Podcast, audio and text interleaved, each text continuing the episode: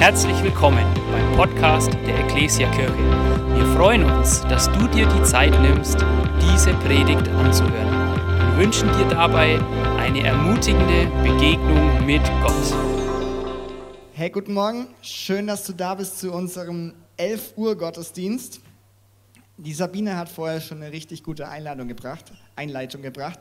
Und zwar heute ist der 2. Mai ich habe tatsächlich, ich habe meine Predigt geschrieben und gestern Abend, als ich mit Redi gespro Resi gesprochen habe, habe ich gemerkt, heute ist der 2. Mai.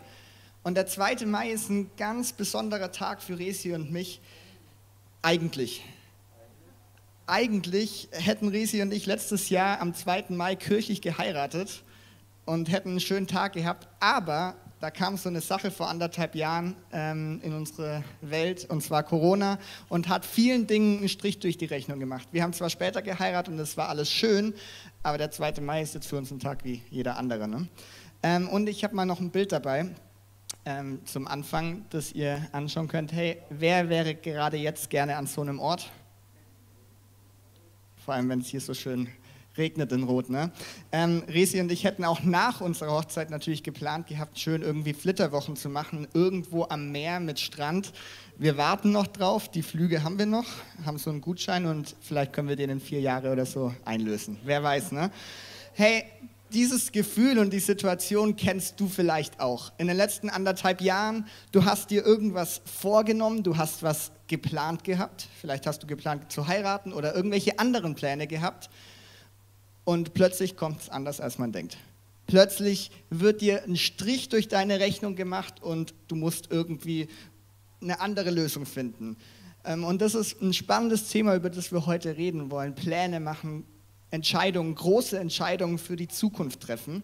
Ähm, und wir wollen uns, weil ich glaube, gerade jetzt in der Zeit, aber auch ganz grundsätzlich ist das eine Sache, die uns beschäftigt. Wo geht es in der Zukunft hin? Wie soll ich mich jetzt in dieser und dieser Situation entscheiden? Was ist der richtige Weg? Was mache ich, wenn es anders kommt, als ich denke? Und deshalb wollen wir dieses Thema anschauen. Meine Predigt heißt heute einfach heute und morgen. Weil manchmal wollen wir heute etwas planen und morgen ist es schon ganz anders, als man es erwartet hat. Und wir schauen dabei ähm, in die Bibel natürlich, und zwar in den Brief von Jakobus. Und Jakobus ist ein Mann, er war ein Bruder von Jesus, der, der in der Gemeinde in Jerusalem, nachdem Jesus ähm, auferstanden ist und in den Himmel aufgefahren ist, dort eine wichtige Rolle hatte. Und Jakobus schreibt einen Brief an eine Gruppe von Gemeinden oder von Christen. Und sein Brief hat eigentlich ein Ziel. Und zwar will er erklären, wie wir praktisch unseren Glauben leben können wie wir Glaube im Alltag leben können. Und das ist interessant, weil oft hören wir oder lesen wir ja aus zum Beispiel Briefen von Paulus, ähm, werden wir später auch machen. Paulus hat ganz viel im Neuen Testament geschrieben. Und wenn Paulus seine Briefe schreibt, dann führt er ganz oft zum Kreuz hin.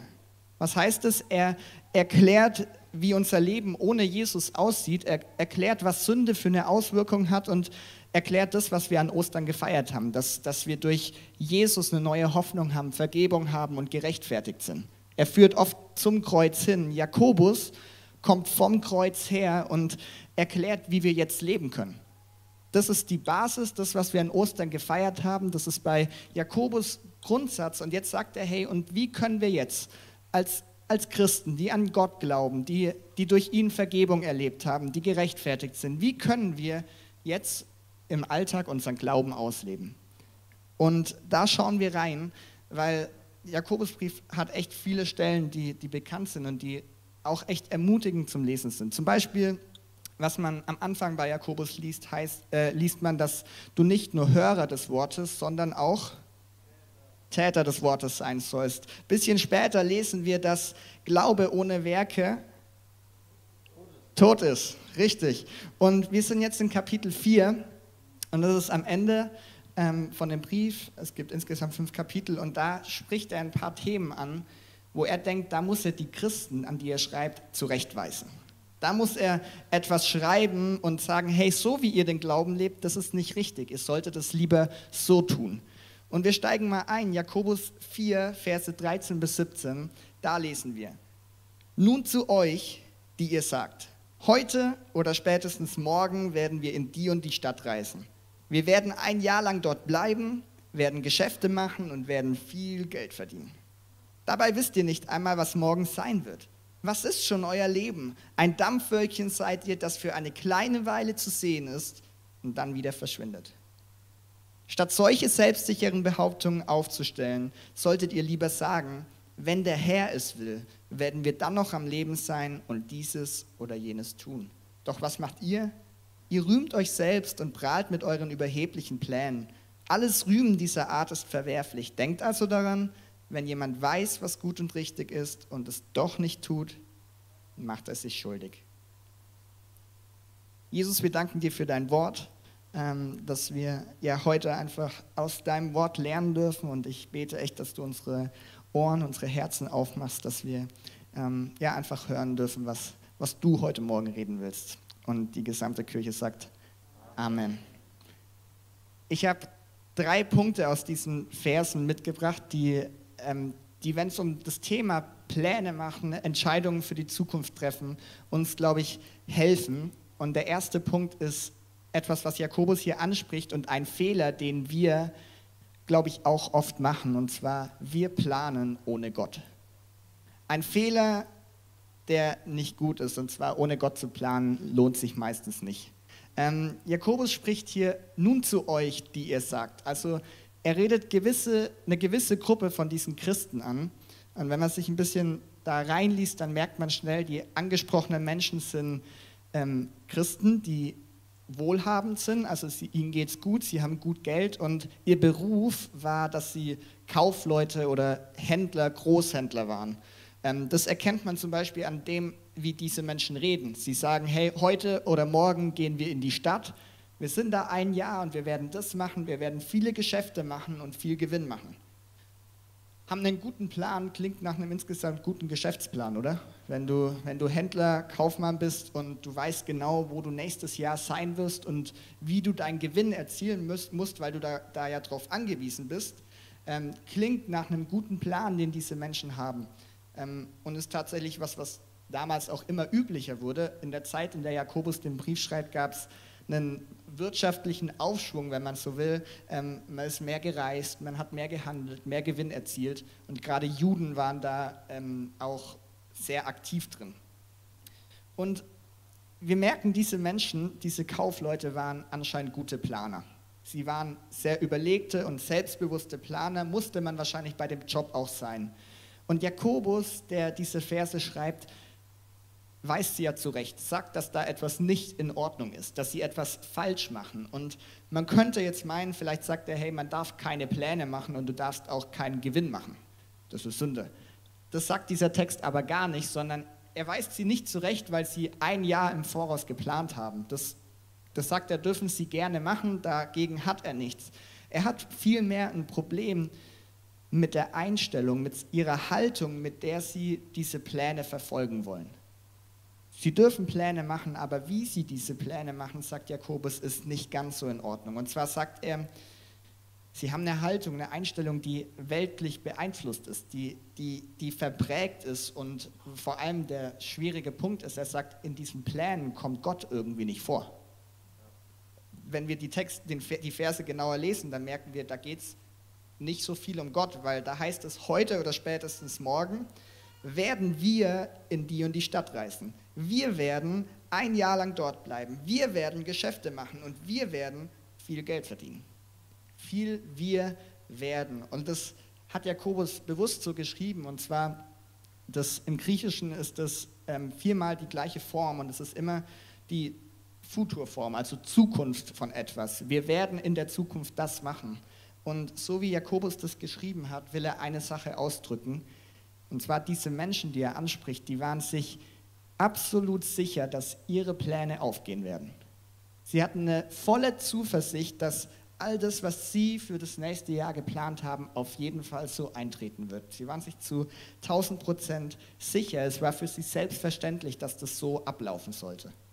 Und dann kommt noch dazu, sie sagen ja am Anfang, heute oder spätestens morgen werden wir das Ganze machen. Und dieses heute oder morgen hat in der Bibel manchmal so einen Beigeschmack oder so eine theologische Ebene. Und zwar die Menschen, die sind sich zu 100% sicher, dass heute oder morgen genau das passiert, was sie planen. Das heißt, sie maßen sich eigentlich an, das sagt Jakobus, sie maßen sich an, dass sie die Geschichte im Griff haben, dass sie wissen, was in der Zukunft passiert, dass sie ihre Zukunft selbst machen können. Sie können die Zukunft selbst kreieren. Und genau das ist der Punkt, den Jakobus so schwierig bei, diesen, bei dieser Gruppe von Menschen sieht. Er sagt, hey, ihr seid so selbstsicher in eurer Planung und ihr denkt, es wird genau so eintreten. Und das kommt aus einer, vielleicht einer Selbstsicherheit, aus einer Arroganz heraus, die eigentlich nicht gut ist. Wir planen ohne Gott. Und das sagt Jakobus nicht nur zu den Menschen damals, sondern auch zu jedem Menschen heute, der vielleicht ähnlich unterwegs ist. Und ich würde sagen, das klingt erstmal sehr hart, wir planen ohne Gott und wir würden wahrscheinlich nie von uns aus sagen, hey, ich plane ohne Gott. Aber wenn wir uns mal die Geschichte von unserer Gesellschaft anschauen und in Deutschland so ein paar Jahrhunderte oder Jahrzehnte zurückgehen, ähm, dann wirst du merken, unsere Gesellschaft ist von einer Sache geprägt und zwar eine Sache, die nennt man Individualismus. Ähm, ich habe mich damit in meinem Studium in den letzten Jahren beschäftigt und es ist extrem spannend, weil Individualismus ist die Entwicklung in unserer Gesellschaft, dass du und ich, dass wir Menschen immer autonomer werden. Also wir werden immer unabhängiger, immer selbstständiger und es dreht sich immer mehr nur noch um uns selbst. Ich weiß nicht, ob das ein, eine Einstellung, eine Haltung ist, die dir irgendwie bekannt vorkommt, aber davon ist unsere Welt geprägt. Ähm, Im Individualismus bist du, also der Mensch ist das Entscheidungszentrum für alles. Du entscheidest, wie du denkst, wie du handelst, du, du darfst festlegen, was richtig und was falsch ist, was gut und böse ist und du entscheidest natürlich auch über deine Zukunft. Da redet niemand rein, sondern der Mensch ist das Entscheidungszentrum und er kann planen, was in der Zukunft kommen soll und es soll bitte auch so eintreten. Und das ist eine Entwicklung, die wir in unserer Gesellschaft erleben. Und ich vermute mal, die geht nicht spurlos an uns vorüber. Nur weil wir sagen, wir glauben an Gott, hat es nicht, ja, prallt es von uns ab, sondern so wie wahrscheinlich die Menschen damals bei Jakobus auch. Ähm, die haben diese, diese Haltung vielleicht von anderen Kaufleuten, die nicht Christen waren, mitbekommen. Und so wie sie davon vielleicht auch beeinflusst wurden, haben wir, glaube ich, stehen wir immer in der Gefahr, dass so eine Prägung auch unser Leben, uns, unser Plan, unsere Zukunft irgendwie beeinflusst. Ähm, und das Resultat kann sein, dass wir vielleicht auch an manchen Punkten plötzlich sagen, hey, ich plane ohne Gott. Und ich würde nicht sagen, ich glaube nicht, dass, dass wir so laut sagen würden, wir planen ohne Gott, weil wir glauben an ihn und wir wollen schon Pla seinen Plan für unser Leben irgendwie wahrnehmen. Aber ich glaube, es sind oft die kleinen Punkte. Es sind oft die, die, die einzelnen Tage, die wir verleben, ohne Gott mit reinzunehmen. Es sind vielleicht die manchmal kleineren Entscheidungen, die wir denken, die kriegen wir gut alleine hin, da brauchen wir Gott vielleicht gar nicht dabei. Vielleicht, wenn du davor bist, eine Beziehung einzugehen und für dich deine Gedanken und dein Plan, denkst du dir, ja, das passt alles gut und das ist eine Entscheidung, da brauchen wir vielleicht Gott gar nicht mehr mit reinnehmen. Oder die Entscheidung, zu welcher Schule oder welchem Kindergarten deine Kinder gehen, menschlich vielleicht einfach zu klären und wir lassen Gott außen vor. Und keine Ahnung, was du für Ideen oder Beispiele aus deinem Leben kennst. Ähm, ich glaube, in dieser Gefahr erlebe ich zumindest, stehe ich oft, dass ich gerade in den kleinen Punkten und Entscheidungen meines Lebens Gott außen vor lasse, ihn irgendwie ausklammer, weil ich mir denke, meine Gedanken sind ja gar nicht so doof, das passt doch eigentlich alles ganz gut. Und genau davor warnt Jakobus als erstes. Er sagt, diese Menschen planen ohne Gott. Nicht das Planen ist das Problem, sondern die Einstellung, die Haltung. Und nachdem er das gesagt hat, ähm, äh, haben wir weitergelesen, was dann kommt. Und er stellt den Menschen eigentlich eine Frage, und das ist auch der nächste Punkt, und zwar, was ist das Leben? Was ist das Leben? Weil Jakobus dann auf einen Punkt anspielt, der grundlegend ist und an dem nicht gerüttelt werden kann. Und zwar sagt er, das Leben ist vergänglich. Das Leben ist vergänglich und vor allem wir Menschen haben es irgendwie nicht in der Hand. Das Erste, was er sagt, heißt, dabei wisst ihr nicht einmal, was morgen sein wird. Wir denken, wir können unser Leben komplett kontrollieren, dabei wissen wir nicht mal, was morgen am 3. Mai an diesem Montag passieren wird. Unser Leben ist nicht in unserer Hand, es ist vergänglich. Und diese, das will Jakobus hier auch sagen. Er fragt, was ist schon euer Leben? Er gibt die Antwort auch direkt selber und sagt, euer Leben ist wie ein Dampfwölkchen.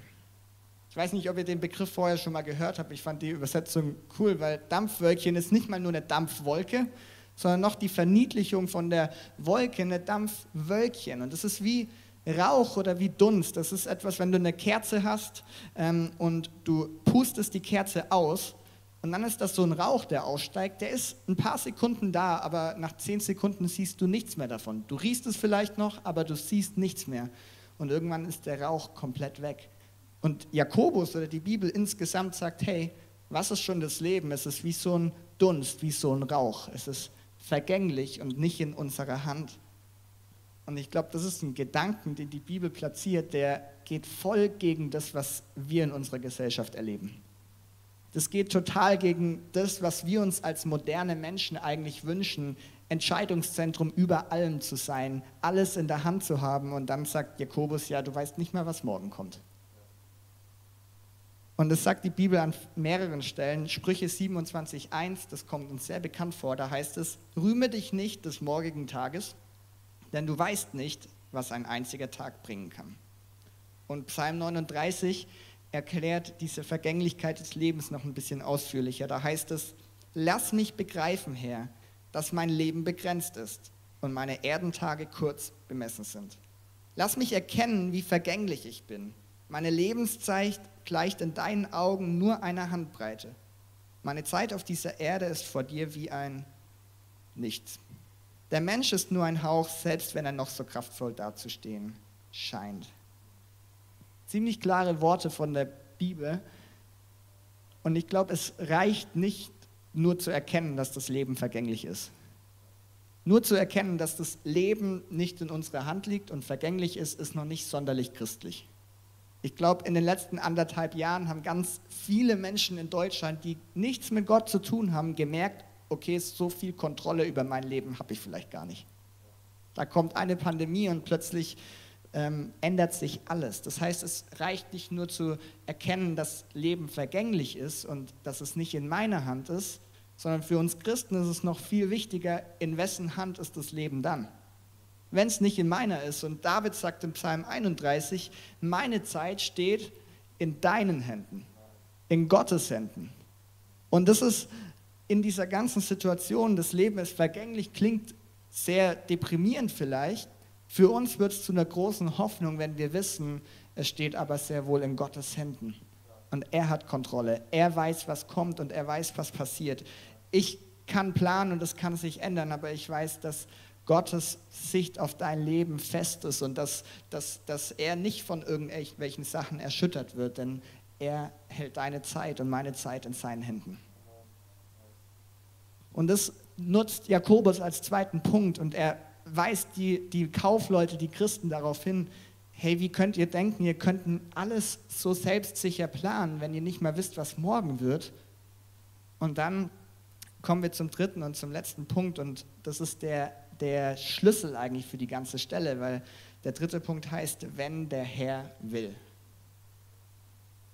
Wenn der Herr will, das ist der Schlüssel und die Grundlage dafür, wie wir als Jesus-Nachfolger in unserem Leben trotzdem planen und trotzdem Entscheidungen für die Zukunft treffen dürfen, obwohl wir vielleicht nicht wissen, was kommt. Ähm, und zwar sagt er eben, Jakobus zu den Menschen, Statt solche selbstsicheren Behauptungen aufzustellen, solltet ihr lieber sagen, wenn der Herr es will, werden wir dann noch am Leben sein. Also werden wir dann noch am Leben sein und dieses oder jenes zu tun. Die Menschen sollen trotzdem planen, aber wichtig ist, dass davor steht, wenn der Herr es will. Dass Gottes Wille beachtet wird. Und das ist so entscheidend, weil Gottes Wille zu achten und danach zu fragen, drückt eine Abhängigkeit gegenüber Gott aus.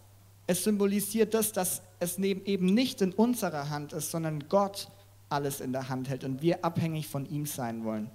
Und das kennen wir aus der Bibel von vielen Stellen. Wenn wir an Jesus denken, kurz bevor er gekreuzigt wird, ähm, finden wir Jesus wieder im Garten Gethsemane. Und was macht er? Er geht auf die Knie, er betet und er weiß, was auf ihn zukommt. Er weiß, was ihn erwartet. Und er bittet Gott, hey, wenn es irgendwie geht, dann lass diesen Kelch an mir vorübergehen. Aber nicht mein Wille geschieht, sondern, danke Moritz, dein Wille geschieht. Nicht mein Wille, sondern dein Wille geschieht. Wir sehen schon bei Jesus diese Abhängigkeit. Oder wenn du, wenn du Paulus liest, ähm, der, der schreibt, der hat ja, Paulus war ein krasser Mann, der ganz viele Pläne hatte, weil Paulus ist überall rumgereist, hat ewig viele Kirchen oder Gemeinden gegründet. Und wenn du die Briefe von Paulus liest, dann, dann siehst du manchmal am Ende von dem Brief, wie er der Gemeinde dann noch schreibt und ähm, er irgendwie sagt, hey ja, ich will auch gerne irgendwie in ein, zwei Jahren wieder zu euch kommen. Aber was Paulus immer dazu schreibt, ist, so der Herr will, werde ich in ein oder zwei Jahren wieder dazu euch kommen. Also er macht auch Pläne wie die Kaufleute, auch über ein Jahr hinaus, aber er weiß genau, was nicht fehlen darf, ist, wenn der Herr will. Was nicht fehlen darf, ist die Abhängigkeit zu Gott. Und genau das ist die Bedingung, unter der wir auch heute ohne Probleme in unsere Zukunft denken und planen und entscheiden dürfen, wenn wir dabei abhängig von Gott sind. Und dabei ist wichtig, dass dieses wenn der Herr will oder so der Herr will, dass es keine Floskel wird, die wir einfach vor irgendwie, jedes Gebet setzen und dann sagen, ja, jetzt ist doch alles gut, hab's doch gesagt. Es geht Jakobus vielmehr um eine Herzenshaltung. Es geht um eine feste Perspektive, die wir in unserem Herzen tragen, mit der wir auf unser Leben schauen, mit der wir wissen, dass Gott meine Zeit in seiner Hand hält. Eine Haltung der Demut, nämlich zu wissen, wenn Gottes Wille anders ist als meine Pläne, dann darf er meinen Plan auch durchkreuzen. Das ist manchmal schmerzhaft und braucht vielleicht Zeit, damit zurechtzukommen, aber wenn der Herr will, bedeutet genau das, dass wir demütig gegenüber den Plänen Gottes stehen. Und da habe ich mir gedacht, auch wenn wir das vielleicht nicht, nicht immer bewusst so offen sagen würden, ich glaube manchmal, wenn es so um Gottes Willen geht und wir sollen Gottes Willen in unser Leben aufnehmen und danach fragen, ich glaube manchmal schleicht sich der Gedanke ein, dass dieses nach Gottes Willen fragen ist doch irgendwie so ein Spielverderber. So, du, wir sind Menschen des 21. Jahrhunderts, wir haben unsere Pläne, ich will ja entscheiden. Und wenn dann nicht nach Gottes Willen fragen soll, weil ehrlich gesagt, wir finden ja oft unsere eigenen Pläne nicht schlecht, sondern ganz nett. Und dann haben wir, glaube ich, manchmal das Gefühl, dass nach Gottes Willen zu fragen so ein bisschen die Spaßbremse sein kann. Und irgendwie wir werden irgendwie beraubt und von unserem Plan wird was weggenommen, wenn ich jetzt nach, Willen, nach dem Willen Gottes frage. Aber ich habe einen Satz mitgebracht und zwar nach Gottes Willen zu fragen, beraubt uns nicht, sondern es bereichert uns. Wir brauchen eine neue Perspektive, weil nach Gottes Willen zu fragen, macht deinen Plan und deine Zukunft nicht schlechter und beraubt dich, sondern es bereichert dich. Es macht deine Zukunft, deine Entscheidungen viel besser. Warum? weil die Bibel zum Beispiel in Römer 8, 28 sagt, wir wissen aber, dass denen, die Gott lieben, alle Dinge zum Besten dienen. Gott will nichts Schlechtes für unser Leben. Oder Jesaja 55, denn meine Gedanken sind nicht eure Gedanken und eure Wege sind nicht meine Wege, spricht der Herr, sondern so hoch der Himmel über der Erde ist, so viel höher sind meine Wege als eure Wege und meine Gedanken als eure Gedanken.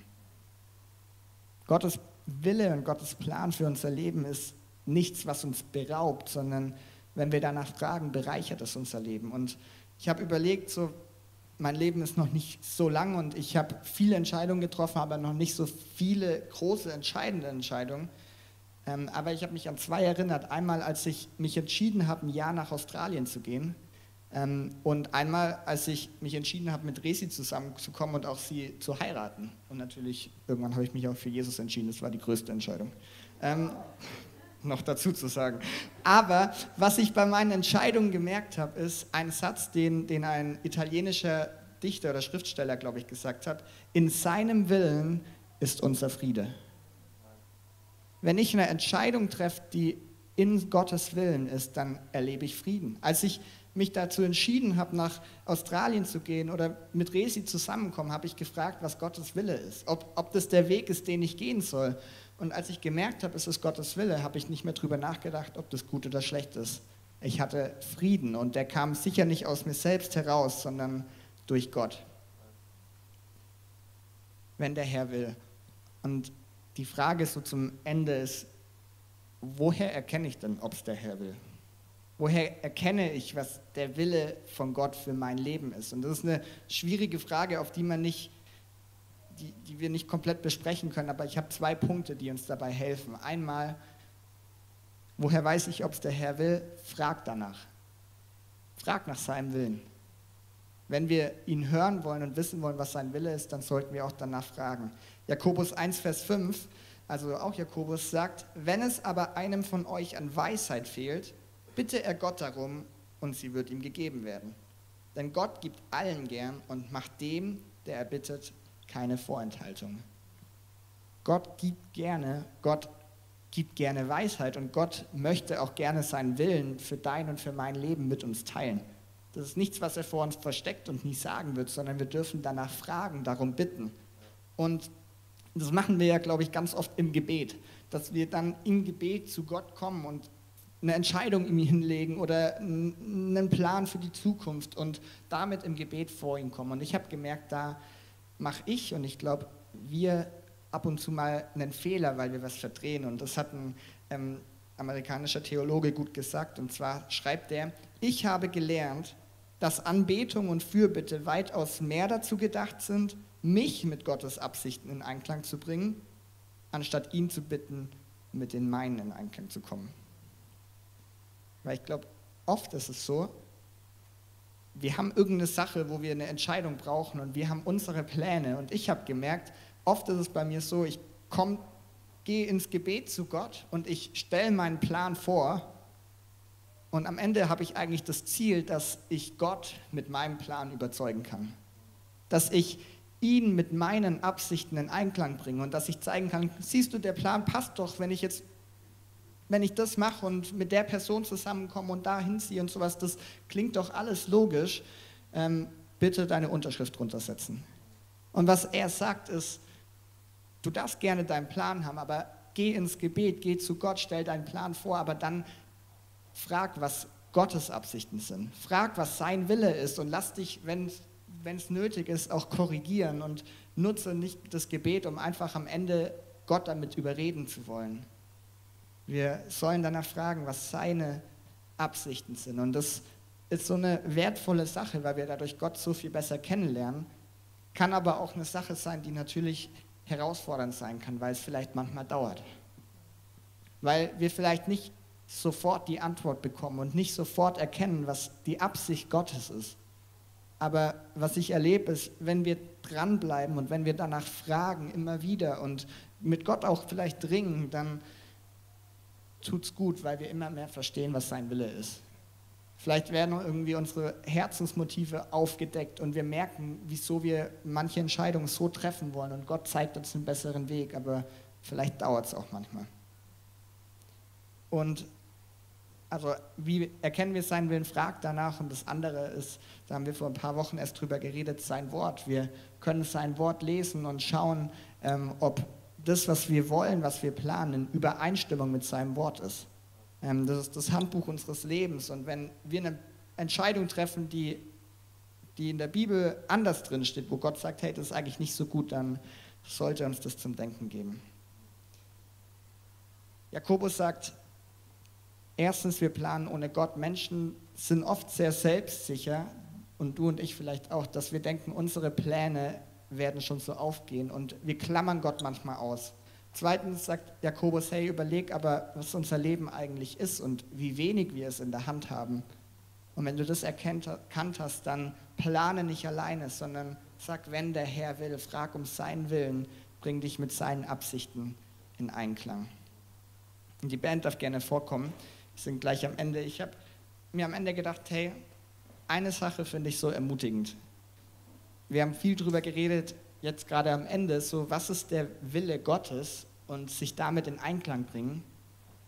Und alleine die Tatsache, dass Gott einen Willen für dein und mein Leben hat, ist ein krasser Zuspruch.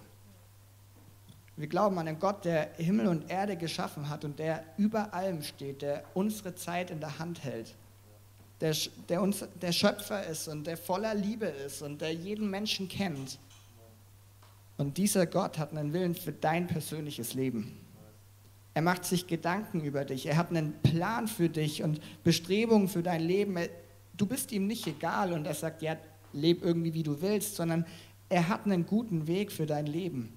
Und das ist, alleine das ist schon so eine, schon so ein Zuspruch, so eine Perspektive für unser Leben, wenn wir wissen, Gott hat einen Willen für dein Leben. Und ich habe am Ende an ein Bild gedacht, ähm, das ich euch weitergeben will. Und zwar, ich weiß nicht, ob du früher in der Schule ähm, Fußball gespielt hast.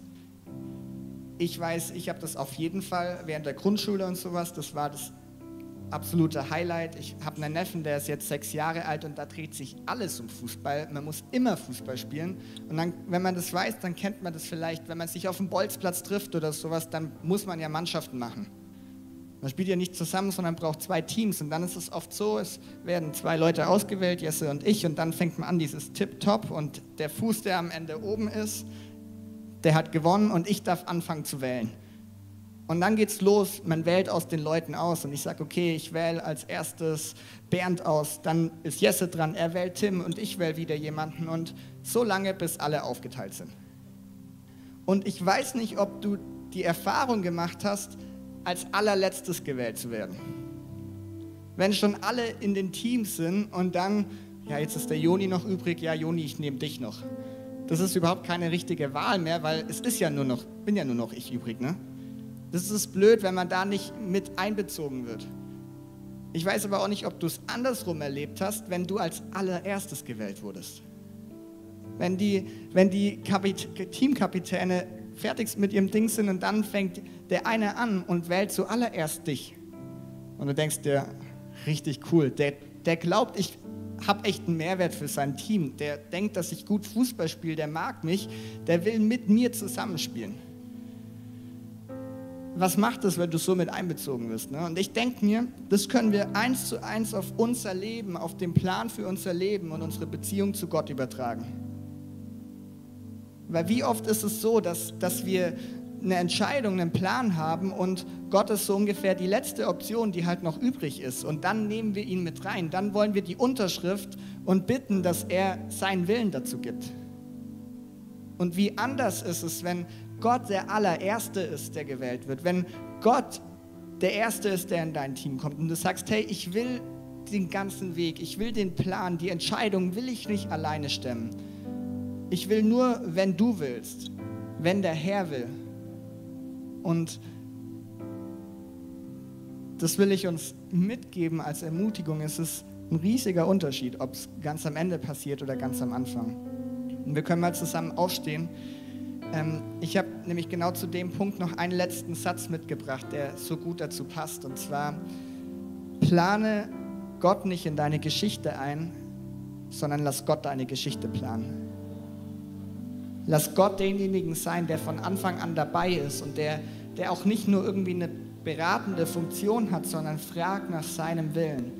Frag, was der Weg, der Plan für dein Leben ist. Und dann hör auf seine Stimme, weil so wie wir gehört haben, es ist ein guter Plan, es ist ein guter Weg. Und wir werden gleich in der Lobpreiszeit gehen. Wir können gerne mal, uns mal unsere Augen schließen, weil ich eine, ich habe zwei Fragen. Und die erste Frage ist für dich, wenn du, wenn du vielleicht so bist wie bei diesem Satz, dass, dass Gott in deine Geschichte eingeplant wird, aber nicht die zentrale Rolle hat. Oder wenn du sagst, du kennst diesen Gott, diesen Jesus noch gar nicht und bist hier schon ein paar Mal gewesen und hast viel darüber gehört, aber du hast keine Beziehung zu diesem Gott. Du, du sagst, das ist dir irgendwie noch fremd, aber du sagst auch, hey, ich will ihn kennenlernen. Ich will, dass Gott meine Geschichte plant. Ich will nach seinem Willen leben. Ich will Beziehung zu ihm haben und ich will ihn kennenlernen.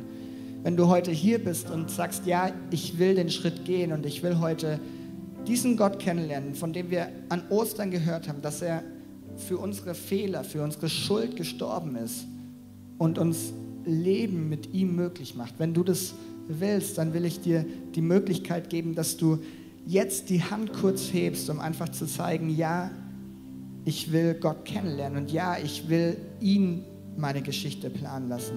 Hey, wenn du das heute Morgen bist und sagst, ja, ich will Ja zu Gott sagen, dann heb doch gerne kurz deine Hand, nicht als Zeichen für mich, sondern als Zeichen vor Gott, um ihm zu zeigen, ja, ich will in deinem Willen leben.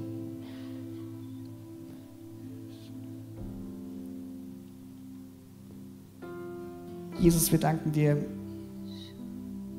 für jede Hand, für jede Person, die vielleicht auch im Herzen gesagt hat, ja, ich will dich meine Geschichte planen lassen und ich möchte nicht mehr alleine leben, sondern ich möchte dich kennenlernen und ich möchte dir dein Geschenk annehmen, dass du Vergebung schenkst und möchte Beziehung zu dir haben. Und ich will beten, dass du diese Personen segnest und sie erleben dürfen. Es ist die beste Entscheidung, die sie überhaupt treffen können. Dass du ein guter, liebender Gott bist, der unser Freund sein will, mit uns durchs Leben gehen will. Und wir beten für jede Person, die ja, die Entscheidung getroffen hat, dass sie erleben darf, wie gut diese Entscheidung ist. Und ich will als zweites einfach noch eine allgemeine Frage stellen ähm, für jeden von uns. Vielleicht hatte ich irgendwas von den Punkten angesprochen. Vielleicht, entweder vielleicht hast du gerade eine Entscheidung, die, die du treffen musst. Irgendeinen Plan, den du schmieden musst, weil, weil sich in deinem Leben vielleicht was verändert oder ich weiß es nicht. Und du merkst, hey, du brauchst Gottes Willen, du brauchst sein, seine Hilfe, diese Entscheidung zu treffen, wenn dich, dich das anspricht. Oder wenn du vielleicht eher merkst, hey, ich habe tatsächlich oft Gott ausgeklammert. Ich habe so viel Vertrauen in meine eigenen Pläne gehabt, dass ich Gott gar nicht mehr gefragt hat, was er eigentlich will. Wenn, wenn dich eins davon anspricht, dann will ich auch einfach noch für dich und für mich, für uns beten. Du musst auch keine Hand heben, aber ich will einfach beten, dass wir Gott planen lassen, dass wir ihm das Steuer übergeben und dass er sein, dass wir nach seinem Willen fragen und wir auch danach handeln dürfen. Wenn du das willst, dann darfst du einfach gerne im Herzen mitbeten und ich will noch dich segnen, für dich beten und dann gehen wir noch in ein Lobpreislied. Herr Jesus, wir kommen vor dich und wir wollen ähm, ja, einfach um Vergebung bitten, wo, wo wir dich vielleicht ausgeklammert haben, wo, wo wir vielleicht Pläne geschmiedet haben und gar nicht mehr nach dich gefragt haben, weil wir so selbstsicher waren. Wir wollen um Vergebung bitten und dich wieder mehr ins Boot nehmen. Und wir wollen nicht ohne dich planen, sondern mit dir planen. Wir wollen fragen, ob du es willst. Wir wollen nach deinem Willen fragen. Und ich bete, jeder, der dass jeder, der, der da herausgefordert ist, dass er einfach im Alltag da neu dran erinnert wird, neu auf dich ausgerichtet wird, einfach nach deinem Willen zu fragen, mit dir zu planen. Und du siehst jede Person, die vielleicht gerade eine schwierige Entscheidung hat für die Zukunft, irgendeine große Entscheidung, die viel abverlangt. Wir beten um deinen Willen, dass du deinen Willen offenbarst, dass du zeigst, wohin du willst mit dieser Person. Und ich bete echt für jeden, dass, dass er einfach offene Ohren hat, einfach auch zu hören, was du vorhast, was dein guter Plan ist. Danke, dass wir mit dir unterwegs sind. Danke, dass du einen guten Willen für die Leben von uns hast. Und wir wollen dich einfach jetzt noch groß machen, dich ehren und dich dafür preisen, dass du der Gott bist, der alle Zeit, der unsere Zeit in seinen Händen hält. Amen. Wir hoffen, dass dir diese Predigt gefallen hat und dich in deinem Leben mit Gott stärkt. Außerdem wollen wir dich gerne besser kennenlernen. Dazu bist du herzlich eingeladen, unsere Sonntagsgottesdienste um 9.30 Uhr und 11 Uhr zu besuchen. Schau doch mal auf www.ecclesia-rot.de vorbei oder auf den sozialen Medien unter Ecclesia Rot. Wir freuen uns auf dich.